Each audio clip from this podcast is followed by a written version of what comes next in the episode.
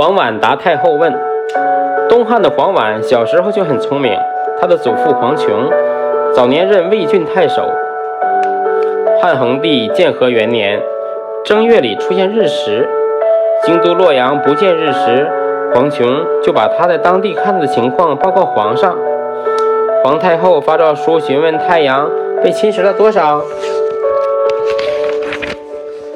黄琼思考如何回答，但又说不清。当时黄婉七岁，正在祖父身旁，说：“为什么不说日食后太阳余下来的像初升的一轮明月？”黄雄大为惊讶，没想到孙子会说出这样的话，于是立刻按黄婉说的说法回应了太后的询问，从此特别喜欢黄婉。